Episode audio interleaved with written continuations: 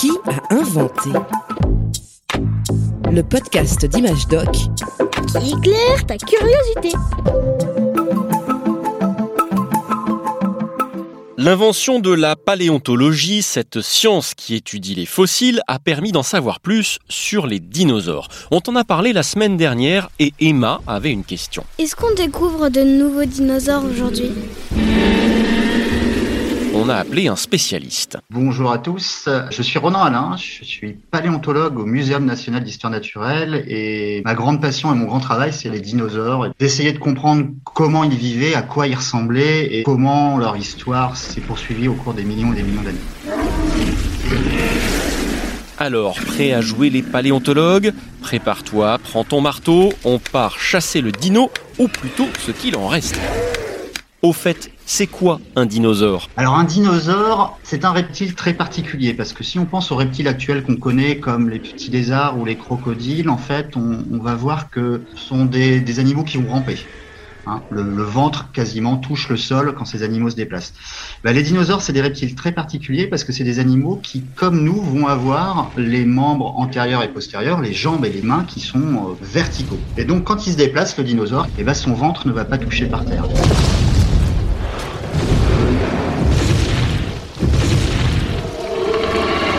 Certains dinosaures se déplaçaient sur quatre pattes, d'autres sur deux. Ils ont vécu sur Terre pendant 165 millions d'années et il en existait de toutes les sortes. Ça va d'animaux qui font près de 40 tonnes et une quarantaine de mètres de long.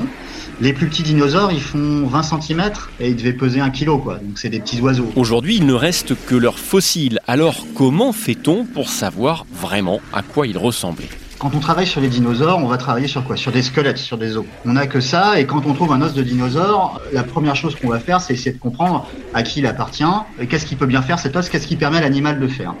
Donc bah, la première chose qu'on fait, c'est de regarder cet os et d'essayer de le comparer avec les os qu'on connaît dans la nature actuelle. La forme d'un os nous permet de dire, tiens, cet animal faisait ça ou ne faisait pas ça. Si vous avez par exemple une main du Vélociraptor, un dinosaure assez connu. Vous allez avoir une grande main, vous allez avoir des griffes au bout de ses mains, et on va avoir surtout une articulation du poignet qui permet à l'animal de bouger son poignet dans tous les sens. Ça nous, ça nous permet de dire que cet animal était probablement carnivore et se servait de sa main pour attraper ses proies. Passionnant tout ça, mais ça ne répond pas à la question d'Emma. Est-ce qu'on découvre de nouveaux dinosaures? Pour découvrir des fossiles, il n'y a pas le choix, il n'y a qu'une méthode, c'est euh, prendre son marteau de géologue, euh, lire des cartes géologiques, regarder ce qu'ont fait nos prédécesseurs et aller sur le terrain chercher des fossiles. Et quand on fait ça, bah, de temps en temps, on a des superbes surprises. Euh, moi, j'ai eu la chance de travailler dans plein de pays différents. Et dans tous ces pays-là, à chaque fois, j'ai pu découvrir des nouvelles espèces de dinosaures de toutes les époques. Parmi les fossiles retrouvés par les paléontologues, il y a des os de squelettes, on l'a dit. Mais cela peut aussi être une empreinte de pas, une empreinte d'écaille ou même de plumes. Oui, certains dinosaures avaient des plumes, même s'ils ne volaient pas. Et depuis qu'on a trouvé les dinosaures à plumes, on s'est rendu compte effectivement qu'il euh, y avait un lien très étroit et qu'en fait, les oiseaux sont des dinosaures. Et eh ben ça alors, et comment prouver que les oiseaux étaient de la même famille que les dinos? Pour le comprendre, Ronan Alain te propose de faire une petite expérience au moment de passer à table pour déguster un poulet rôti. Le poulet du dimanche, très important le poulet du dimanche.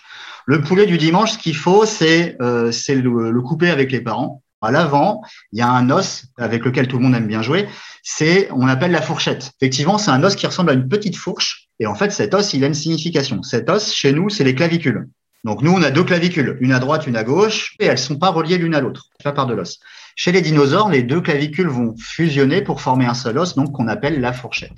Et cette fourchette, dans la nature actuelle, si on prend tous les squelettes d'animaux qu'on connaît, il n'y a qu'un seul groupe qui va avoir cette fourchette, c'est les oiseaux.